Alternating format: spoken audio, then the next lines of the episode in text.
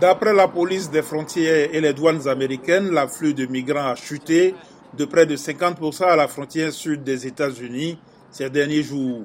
Le secrétaire à la sécurité intérieure l'a annoncé lors de son passage à l'émission This Week de la chaîne ABC en comparant les données chiffrées disponibles avant l'expiration du titre 42 jeudi dernier. Nous avons déjà expulsé des milliers de personnes qui sont arrivées à notre frontière sud.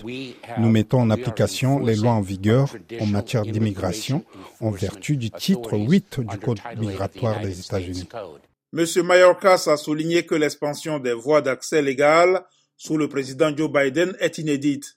Il a également rejeté les affirmations selon lesquelles les demandeurs d'asile sont systématiquement ignorés. Ce que notre législation prévoit, c'est que tout individu doit utiliser les voies légales que nous mettons à sa disposition. S'il ne l'a pas fait, il devrait chercher à obtenir une aide dans l'un des pays qu'il a traversé et où il s'est vu refuser cette aide. Et s'il n'a fait ni l'un ni l'autre, il ne s'agit pas d'une interdiction d'asile, mais il se verra imposer des contingences plus difficiles à respecter.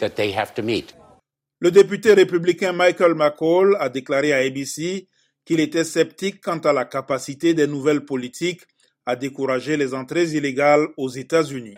Je pense qu'il y a des caravanes qui progressent. Je pense que ces gens veulent toujours entrer. Le gouverneur de mon propre État a envoyé la garde nationale du Texas et des agents à la frontière pour stopper l'afflux. Mais oui, le fait est que les deux dernières années et demie parlent d'elles-mêmes. 5 millions de personnes sont entrées illégalement dans ce pays, dont un million et demi ont réussi à s'enfuir. C'est intenable. Les migrants sont souvent contraints de fuir après avoir été confrontés à des crimes horribles dans leur pays d'origine, affirme le professeur de droit Blaine Bouki. Nous constatons des taux de violence extrêmement élevés et c'est vraiment la raison pour laquelle les gens poursuivent leur voyage pour se rendre dans un pays où ils peuvent trouver la sécurité et, dans de nombreux cas, retrouver leur famille. Il y a de fortes chances que les nouvelles voies légales sur lesquelles mise l'administration Biden contribue à décourager les traversées illégales, mais cela pourrait aussi aller dans l'autre sens si l'on ne s'attaque pas aux causes profondes, a averti l'analyste Peter Margulies.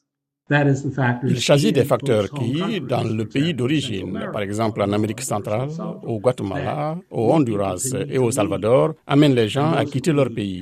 Il s'agit notamment de facteurs économiques, du changement climatique et de la menace de violence. Les autorités américaines admettent qu'un afflux d'immigrants sans papier pourrait encore se matérialiser dans les jours à venir, même si des interdictions de séjour de 5 ans et des poursuites pénales sont désormais prévues pour ceux qui cherchent à défier la loi.